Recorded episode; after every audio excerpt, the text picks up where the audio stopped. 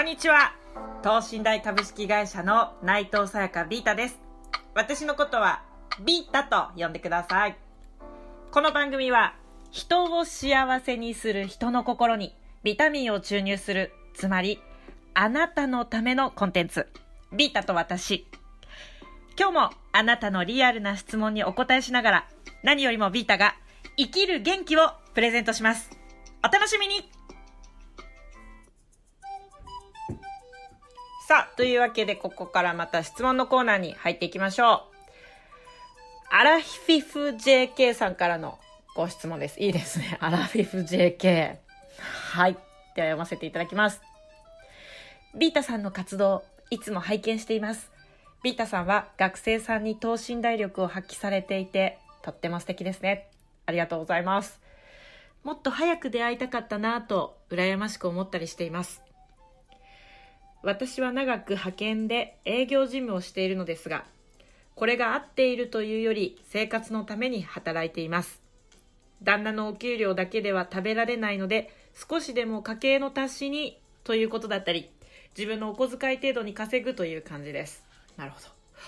でも逆にストレスが溜まって買い物でストレス発散してしまったりと反省の毎日です。アラフィフな私ですが、若い人のように等身大力を生かして生きていくことはできると思いますか？アドバイスをいただければと思います。というわけでありがとうございます。いいですね。もう、アラフィフ JK の時点でもうね、身も心も女子高生って感じで、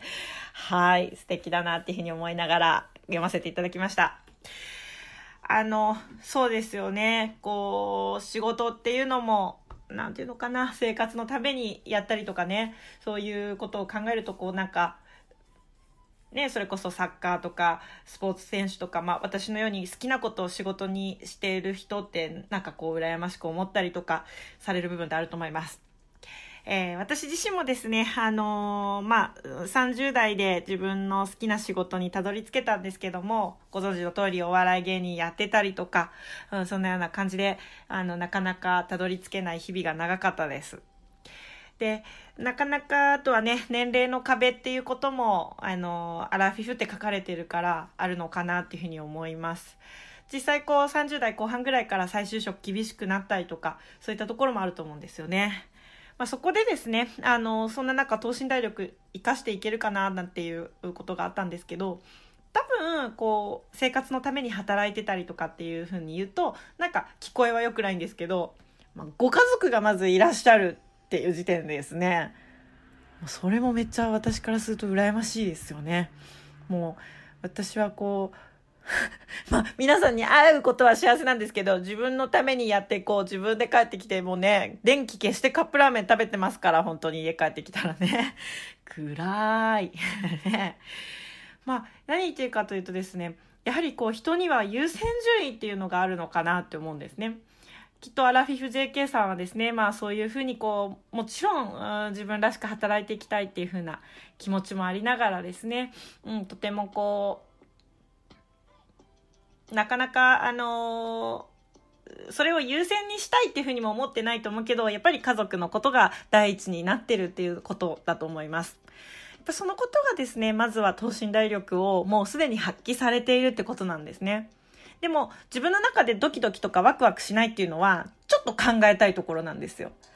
ただ今話したように人の幸せってすごい多様だと思って仕事だけ充実しててもやっぱりね例えば彼氏がいないとか彼女がいないとか結婚婚期遅れちゃったとかねみんな私の同世代もやっぱりそこで悩んだりとかするわけです。で、まあ、隣の芝は青いなんていう風な感じでね、結論もなかなか出にくくなっちゃうんですけど、